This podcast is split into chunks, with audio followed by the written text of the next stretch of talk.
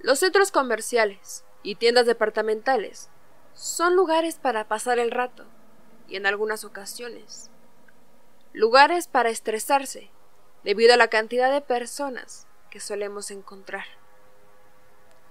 Sin embargo, te podría sorprender al saber que una gran cantidad de personas alrededor del mundo suelen desaparecer en las instalaciones de estas tiendas. Muchas personas han sido vistas por última ocasión por las cámaras de estos grandes centros de comercio. Te invito a que si te causó impresión esto que te acabo de decir, escribas en tu buscador de Internet desaparecido en centro comercial. Así, te darás cuenta que esto es más común de lo que imaginas. Y que, la próxima vez que vayas a estos lugares, te preguntes si tal vez es la última vez que serás visto. Así que mis horrores, esta noche les traigo una de las historias más terroríficas sucedidas en una tienda departamental. Si le tienen miedo a los maniquís, mejor será que lo vean con un acompañante o de día. De igual forma, vamos a estar hablando de forma muy escueta del caso del trío perdido de Fort Worth, el caso de tres niñas desaparecidas en un centro comercial en Texas mientras hacían sus compras navideñas. Sin más que decir mis horrores, comenzamos.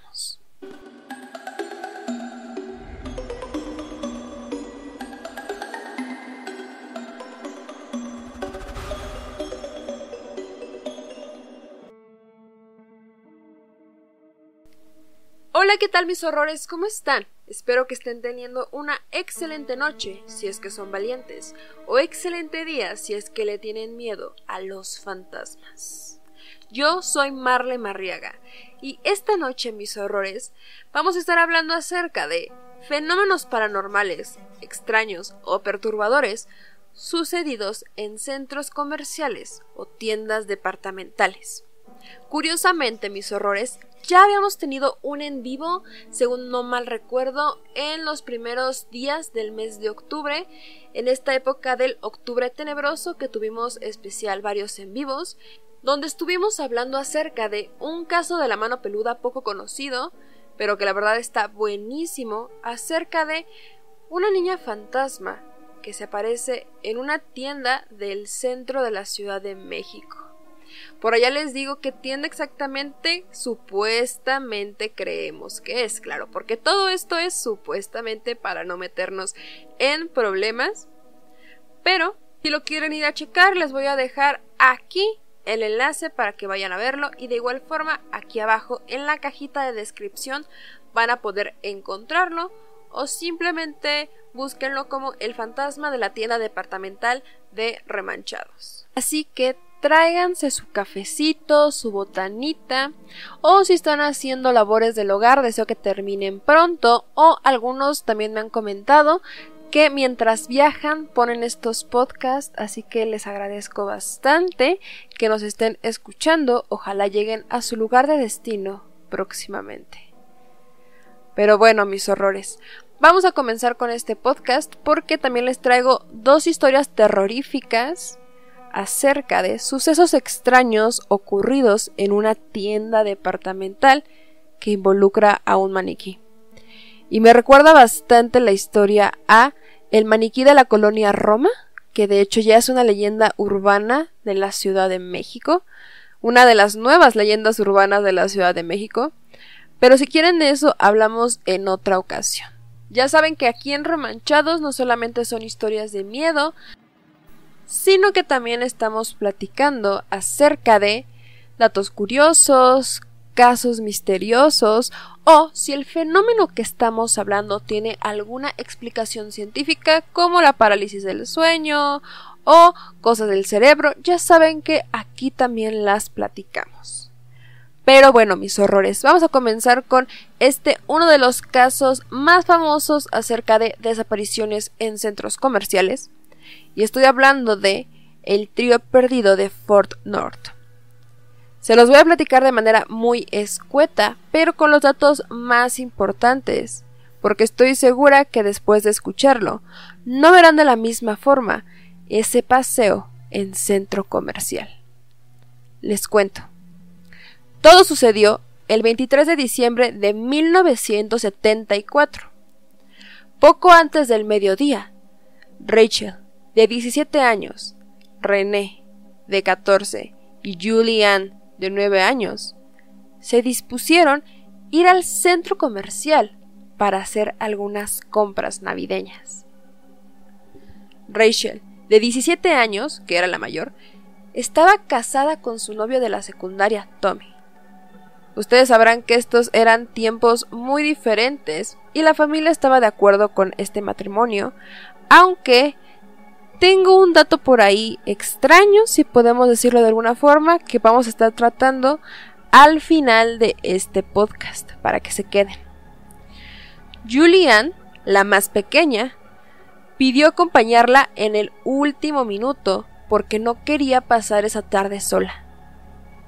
Las chicas mayores le dijeron que necesitaba el permiso de su mamá para poder ir, así que Julian entró corriendo, llamó a su mamá y según la madre dijo textualmente, Recuerdo que Julie llamó y quería ir al centro comercial. Le dije que no, que no tenía dinero, que se quedara en casa.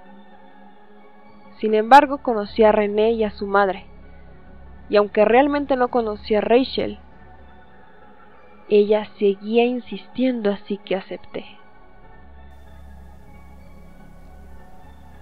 Las chicas mayores, específicamente René, querían estar de regreso a las 4 de la tarde, porque tenían una fiesta de Navidad a la que quería asistir con su novio, quien le había dado el anillo de compromiso esa mañana. Así que quería mucho tiempo para prepararse. Como les cuento, esta era una época diferente y René tenía 14 años, pero pues estas cosas ya eran bastante comunes. Las muchachas se dirigieron primero a la tienda Army Navy en Fort Worth para recoger algunos artículos que René ya había apartado. Después se dirigieron al centro comercial Seminary South en el sur de Fort Worth. Varios testigos informaron haber visto a las niñas en el centro comercial ese día, y de esto vamos a seguir hablando un poco más adelante. Cuando las niñas no llegaron a casa, las familias se preocuparon y fueron hasta el centro comercial para buscarlas. Llegaron alrededor de las 6 de la tarde lo único que encontraron fue que el carro en el que habían viajado estaba estacionado en el estacionamiento del Sears, en el piso de arriba. Y parecía que las chicas habían regresado al carro esa tarde porque los regalos que habían comprado se encontraban en el auto. La familia se quedó en el centro comercial toda la noche, esperando que regresaran las niñas. Cuando no volvieron, el departamento de policía de Fort Worth fue llamado y el caso fue entregado rápidamente a la División Juvenil de las Oficinas de Personas Desaparecidas. La policía supuso que las niñas habían escapado. Y para probar este punto, al día siguiente, Tommy Trilica, el esposo de Rachel, recibió una carta en el buzón de su casa que parecía haber sido escrita por Rachel, que decía, Sé que voy a atraparlo, pero teníamos que escapar. Vamos a Houston. Nos vemos en una semana. El auto está en el estacionamiento superior de Sears. Te amo, Rachel.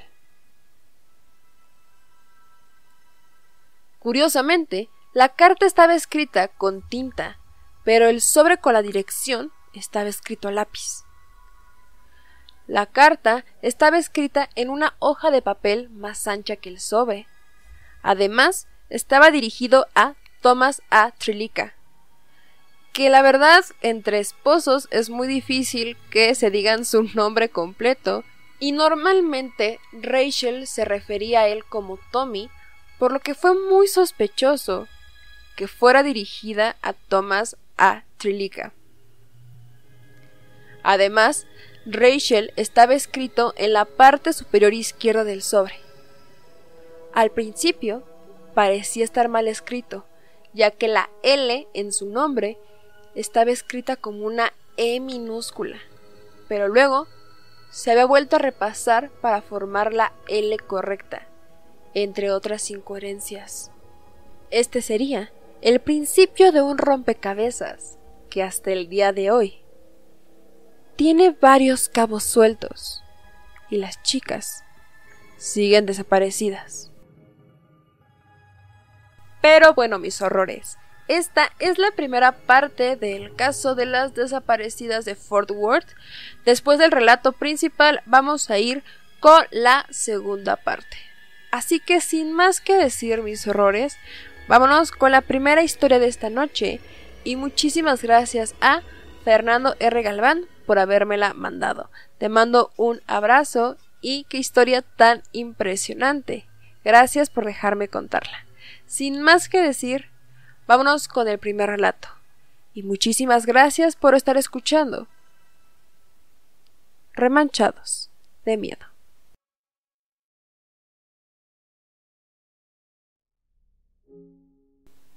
Hola Mar. Te vengo a contar una historia que ocurrió en la década de los noventas, cuando yo tenía ocho años. Mira, mi familia nunca ha sido agradable. De hecho, no recuerdo un día en que mi padre no estuviera constantemente sin trabajo o en mal estado. Mi hermano mayor estuvo en prisión al menos en tres ocasiones que yo sepa, razones por las que entenderán que parte de mi infancia es algo confusa y llena de historias paranormales. Siempre fui una persona muy sensible a todo el mundo oculto, no sé a qué se deba. Cuando mi hermano fue internado en una institución para el manejo de su ira, mi madre se vio la obligación de por fin terminar la relación con mi padre y lo dejó. Consiguió un trabajo en una tienda departamental del centro de la ciudad donde vivo, como vendedora de piso. Soy objetivo y sé que mi madre siempre ha sido una mujer muy bella. Sin embargo, la relación con mi padre le consumió un tanto del brillo que ella poseía, el cual fue recuperando al pasar de los meses. Desde el primer momento sentí cómo el gerente de esta tienda departamental era bastante insistente en invitar a salir a mi mamá. A veces dejaba en su lugar objetos personales, como un par de flores o chocolates, que mi madre por ser cortés y no querer perder su trabajo, terminaba simplemente guardando en su bolsa. En algunas ocasiones ella tenía que quedarse en el turno de la noche y en las famosas ventas de noche que la tienda hacía en temporadas altas. Afortunadamente podía quedarme con ella y mientras no la molestara no había ningún inconveniente. Solía perderme entre los artículos infantiles y apreciaba bastante hacerme amigos de los niños que iban a perderse en las mismas secciones mientras sus papás compraban algo. Quiero decir que lo que estoy a punto de contarles lo recordé cuando yo ya iba por mis treinta años. Todo debido a que mi hija tenía una extraña manía de morder sus muñecas. Y en cuanto lo recordé, fui con mi madre, la cual me confirmó que en efecto sí habían pasado esas historias. En fin, unos meses después de entrar a este trabajo, y en estas famosas ventas de madrugada, apreciaba bastante entrar en los vestidores vacíos cuando la tienda estaba a minutos de cerrarse. De lo poco que recuerdo, en una ocasión, entré a los vestidores de hombres y allí fui cuando la vi por primera vez. Vi a una mujer asomarse por uno de los vestidores hacia mi dirección y regresar rápidamente como si no quisiera ser descubierta. Yo muy apenado y pensando en el regaño de mi mamá por haber entrado a los vestidores de damas, me fui corriendo. Sin embargo, cuando salí me percaté que no me había equivocado, que sí era el vestidor de hombres. Algo confundido, pensando que tal vez mi mente me había jugado una broma o algo así. Me reí de mí mismo y me imaginé que se trataba de un hombre de cabellera larga. Me quedé esperando a los alrededores para poder ver al sujeto salir de aquel lugar, pues la tienda ya estaba cerrada prácticamente. De pronto vi que el gerente, del que les había platicado antes que no dejaba en paz a mi mamá, entró al vestidor y cerró la puerta tras él. Se tardó alrededor de unos quince minutos, y al salir llevaba en brazos a un maniquí. Entré en pánico al ver que aquella maniquí tenía el cabello largo y oscuro, igual a la supuesta persona que yo había visto. Ahora que soy más viejo y pienso que aquel hombre seguramente hizo ese día o hacía constantemente algo perturbador, me estremezco aún más. En ese momento, aunque estaba aterrado, lo seguí con la mirada, hasta que vi que acomodó aquel maniquí sin ropa, con cuerpo de mujer y piel muy blanca, en el área de damas. Lo vistió casi con cariño, y tal vez era mi imaginación, pero cuando él se fue, yo vi de lejos cómo aquel maniquí parecía estar muy triste, y la expresión que yo había visto en el probador era de asombro. Lo recuerdo porque vi cómo sus ojos se levantaban. Y de ahí es lo único que recuerdo.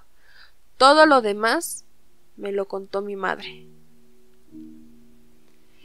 En ese tiempo ella estaba bastante incómoda con las atenciones de aquel gerente, y para ser sincero, a mí también me hace sentir bastante incómodo.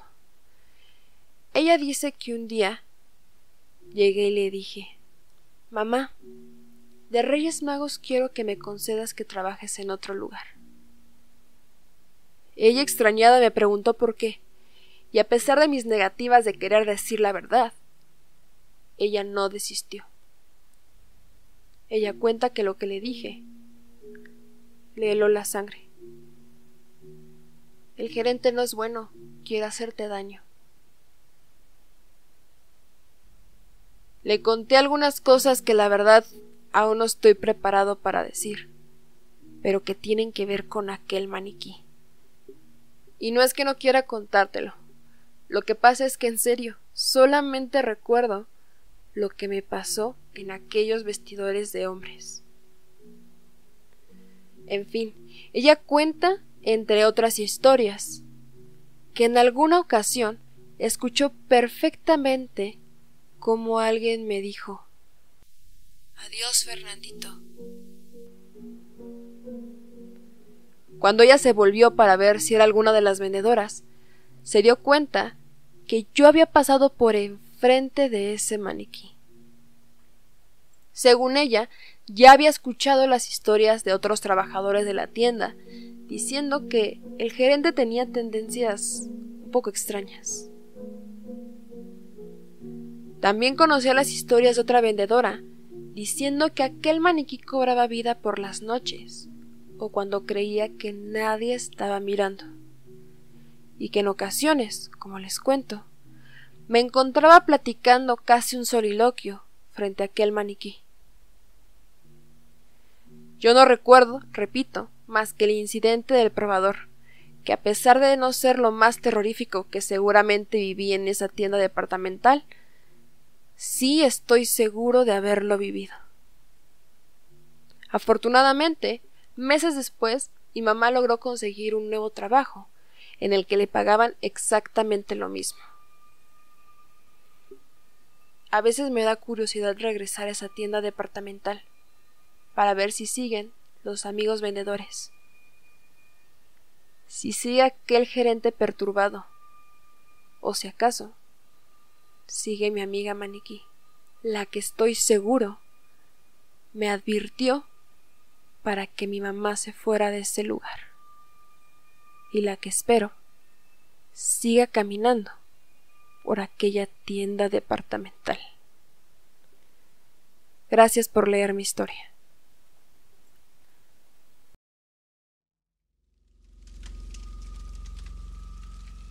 Mis horrores. Ese fue el primer relato de esta noche y muchísimas gracias a Fernando por compartirlo con nosotros. Te mando un abrazo.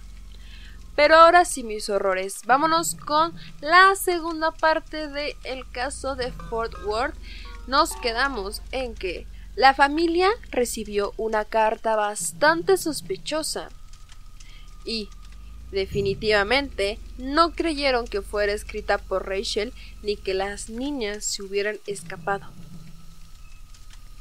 Ryan, la madre de Julianne, que era la más pequeña de nueve años, declaró Conozco a mi hija y conozco a esas otras niñas y no se escaparían.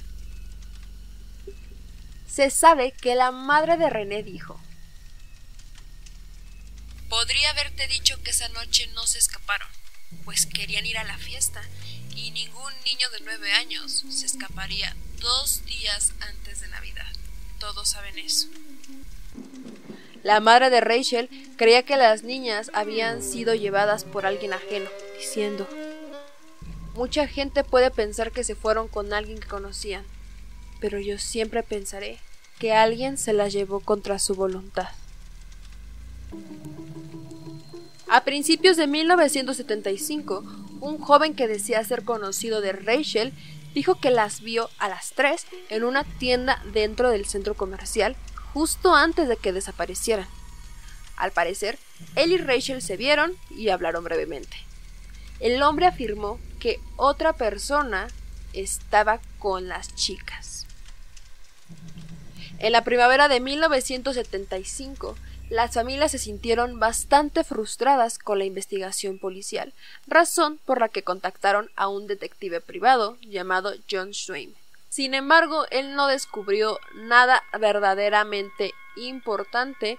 Realmente de las cosas que hizo fue que juntó a 100 voluntarios para buscar debajo de los puentes en el área después de recibir un aviso de que las niñas habían sido privadas de la vida y llevadas ahí, sin embargo no se encontró absolutamente nada. También investigó a un hombre de 28 años que estaba haciendo una serie de llamadas telefónicas bastante obscenas en la zona. Sin embargo, tampoco se pudo vincular al caso de las desaparecidas. En marzo de 1976, incluso, un psíquico llamó a una de las familias y les dijo que podían encontrar a las niñas cerca de un pozo de petróleo. Sin embargo, tampoco se encontró nada. En el 79, este investigador, John Swain, murió tras una sobredosis y posteriormente se dictaminó que su muerte fue intencional. Curiosamente, a su muerte se ordenó que se destruyeran todos los archivos que él había investigado, así que si él encontró algo importante jamás lo vamos a saber. No fue hasta enero del 2001 que este caso fue reabierto y asignado a un detective llamado Tom Butcher. Él cree que las chicas se fueron del centro comercial con alguien que conocían, en alguien en quien confiaba. Dijo que esta es la teoría más probable. En el 2018 se levantaron dos coches del lago Benbrook porque se pensaba que tenían una conexión con el caso, sin embargo, tampoco tuvo ninguna relación. Puedo decirles que a lo largo de los años, las búsquedas han continuado, peinando la maleza de Texas y han explorado cientos de caminos secundarios. Las familias han hecho varias investigaciones, sin embargo, no han encontrado nada. Ya estamos a décadas después de la desaparición de estas muchachas y no ha habido informes de un nuevo desarrollo en este caso. Esta es la segunda parte del caso de las desapariciones de Fort Worth. Vámonos con la segunda historia de esta noche y vámonos a terminar también con la tercera parte y última donde vamos a estar hablando acerca de las teorías de lo que le pudo pasar a estas chicas. Muchísimas gracias por estar escuchando Remanchados de Miedo. Y también no olvides suscribirte a este canal y activar la campanita de notificaciones, ya que si llegaste hasta este punto seguramente te gusta nuestro contenido y si activas la campanita de notificaciones vas a poder recibir un aviso cada que subamos un nuevo video. De igual forma, esa es la mejor manera de apoyar a este contenido. Que le den like a este video si es que les gustó puesto que esa es la manera en que yo sé que les gusta cierto tema y puedo hacer parte 2, parte 3, hasta el infinito y más allá. Y ahora sí, mis horrores, sin más que decir, vámonos con la segunda historia de esta noche. Y muchísimas gracias por estar escuchando. Remanchados. De miedo.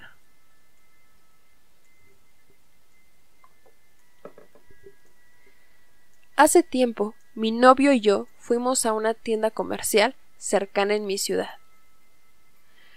Vivimos en un pueblo algo apartado de todo lo demás, así que aquí no hay muchas tiendas, y aún me cuesta familiarizarme con tantas personas y la urbanización del centro. Al entrar a esta plaza comercial, mi novio se dio cuenta de que había una de nuestras tiendas de mascotas favoritas al lado, y se emocionó por llevar algunas de estas cosas para nuestro gato. Sin embargo, teníamos que pasar a comprar nuestra despensa para el mes. Así que primero entramos al supermercado mientras él buscaba la hora de cierre de la tienda de mascotas en su teléfono. Se dio cuenta de que cerraba en 15 minutos, así que me dijo que iba y volvía rápido. Me dejó en la sección de frutas y verduras de la entrada. Ahora hay algo que deben saber. Por alguna razón, las tiendas de comestibles de los centros comerciales me dan mucha ansiedad. Y sí, soy muy consciente de que tengo un problema.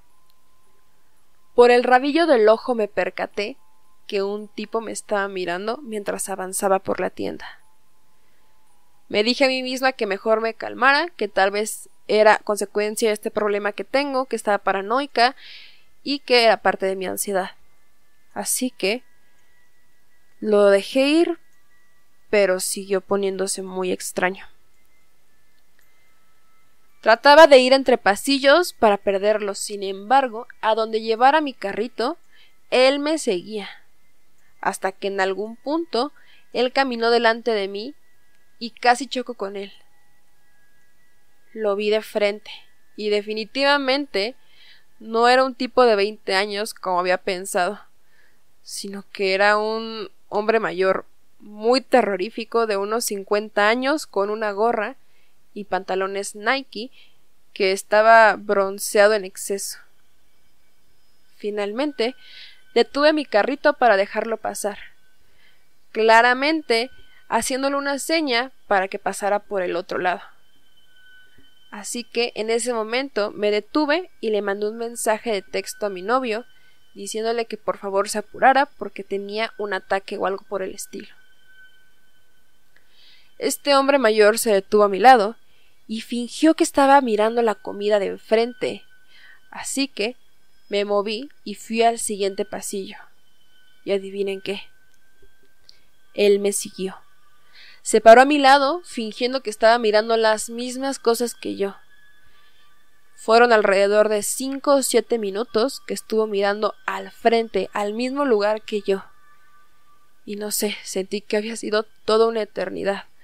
Así que me alejé por un momento hacia el final del pasillo, pareciendo totalmente calmada, y le llamé a mi novio para saber dónde se encontraba. Sin embargo, no me contestó. Me di cuenta de que seguía unos pasillos más adelante, cuando el centro comercial se estaba poniendo más solo. Y allí fue cuando de igual forma este tipo me estaba siguiendo, pero ahí mi novio regresó. Sentí muchísimo alivio. No le conté nada porque lo estaba atribuyendo severamente a mi paranoia o a mi ansiedad o algo por el estilo, y como si fuerte de magia, aquel sujeto se alejó de mí y no lo volví a ver. Llegamos a casa más tarde y después de unas copas y escuchar música un rato, mi novio me dijo Alguien te estaba observando hoy y siguiendo, ¿no crees? Él nunca admite ese tipo de cosas, pero me emocioné muchísimo y dije Sí, el señor con la gorra. Me contestó que había estado en el centro comercial unos minutos antes de llegar conmigo y que quería jugarme una broma espantándome por uno de los pasillos, razón por la que él se mantuvo alejado viéndome por algunos momentos. Dijo que vio absolutamente todo y que finalmente se acercó y tuvo que mirarlo con enojo para que el tipo se dejara de estar con sus juegos y se alejara. Mi novio describió que el tipo hizo una cara como que lo habían atrapado y como que estaba avergonzado. Y allí fue cuando se fue. Agradecí bastante que mi novio fuera de esa forma. En realidad ahora es mi prometido. Y él me mostró que realmente nunca exagero. Si hubiera sabido que esto no era parte de mi ansiedad, seguro habría armado todo un grito en la tienda le habría dicho a alguien que trabajara ahí, que lo vigilara y que hiciera que se alejara de mí o que lo sacara de la tienda. Quién sabe a cuántas chicas les ha pasado esto. Pero les puedo decir que no es paranoia. Que si ustedes lo sienten, lo mejor que pueden hacer es buscar ayuda. mis horrores. Esa fue la segunda historia de esta noche. Y vámonos con el final de El caso de las desapariciones de Fort Worth. Es imposible que no les cuente algo muy interesante de la relación entre Tommy y Rachel, esta pareja de casados. Y la verdad es que tiene un pasado bastante curioso, si podemos decirlo de alguna forma. Tommy había estado comprometido con la hermana de Rachel, Debra. Sin embargo, eso se terminó y él terminó casándose con Rachel. Curiosamente, todos vivían en la misma casa, a lo que Debra, en sus palabras, dijo que no había ningún problema, que eran lo suficientemente maduros como para llevar la situación y que el ambiente de verdad jamás fue tenso. Curiosamente también, Debra fue invitada esa tarde a acompañar a su hermana, sin embargo ella se negó ya que quería seguir durmiendo en la casa. Y es aquí cuando entra una de las principales teorías diciendo que tal vez Debra fue la causante de la desaparición de su hermana, pero la verdad es que es una de las teorías que menos probabilidad tiene. Ya que si el posible móvil fue quedarse con Tommy, la verdad es que no lo logró, de hecho, ni siquiera lo intentó. Toby terminó casándose con otra persona y rehaciendo su vida. Sin embargo, Debra fue acusada como la principal sospechosa debido a esto. Y tuvo un pasado bastante turbio debido a que ni siquiera su propia familia le creía que ella no fuera capaz de eso. De hecho, ella pasó varias pruebas del polígrafo, saliendo totalmente inocente. El que la estuvieran acusando constantemente a través de los años le causó depresión y ciertos problemas. Y la verdad es que es muy poco probable ya que Rachel le comentó a Debra una tarde antes que si la acompañaba al centro comercial. Así que es muy poco tiempo para hacer como tal un plan maestro. Otro de los datos que es muy importante mencionar es que en el momento en el que desaparecieron las niñas, un empleado de la tienda se presentó ante la policía y dijo que una mujer le había dicho que había visto a las niñas en el centro comercial ese día, que la mujer informó que vio a tres niñas siendo obligadas a subirse a una camioneta blanca cerca de la tienda de Buddies en el centro comercial. Se describió que esta camioneta tenía luces encima y este testigo, sin embargo, nunca pudo ser localizado por la policía y la historia jamás se verificó. En 1981, años después de la desaparición, un hombre dijo que había estado en el estacionamiento ese día y había visto a un sujeto que obligaba a una niña a subir a una camioneta. El hombre de la camioneta le dijo que era una disputa familiar y que se estuviera al margen. Y es que es importante hablar de esto, puesto que en esa época y de hecho actualmente, lamentablemente, es muy común este modus operandi. Y es demasiado triste que nadie haya hecho nada para poder detener a estas personas. Y es bastante triste que nadie se haya metido a defender a estas niñas, puesto que si fueron varias personas que dijeron haberlo visto, ellos sencillamente se metían en sus asuntos, algo que pues la verdad no ayudó para nada al caso. En abril del 2001, Bill Hutchins, un ex policía de Fort Worth, guardia de seguridad de la tienda, dijo que vio a las tres niñas con un guardia de seguridad la noche que desaparecieron y que ese guardia de seguridad nunca fue identificado. Y es aquí cuando entramos a la segunda teoría. La primera fue que tal vez todo fue obra de la hermana Debra, pero pues la verdad es que es muy poco probable. La segunda es que es la más factible. Una persona desconocida las metió en la camioneta con fines perversos, pues curiosamente se cuenta que se les vio a las tres chicas en diferentes ocasiones alrededor del país. Supuestamente una mujer que escapó de trata dijo que conoció a las chicas y que la más pequeña había fallecido en un parto. Y la última teoría es que ellas se fueron con confianza con alguien que conocían, que esa persona a la que conocían fue quien las privó de la vida. La verdad es que es muy poco probable que ellas se hayan escapado, como mencioné anteriormente. Rachel, de 17 años, estaba casada con Tommy, estaba muy emocionada por la Navidad, por eso fue a comprar regalos. René, que se había comprometido con su novio, iba a regresar a una fiesta de Navidad y de hecho por eso quería regresar temprano para poder arreglarse y finalmente la más pequeña pues también es muy poco probable que haya querido fugarse. Pero bueno, mis horrores, ese es el caso de Fort Worth. La verdad es que no ha sido descubierto nada acerca de ellas. Como les digo, todo han sido rumores. No hay nada como tal escrito. Díganme qué les pareció aquí abajo en los comentarios.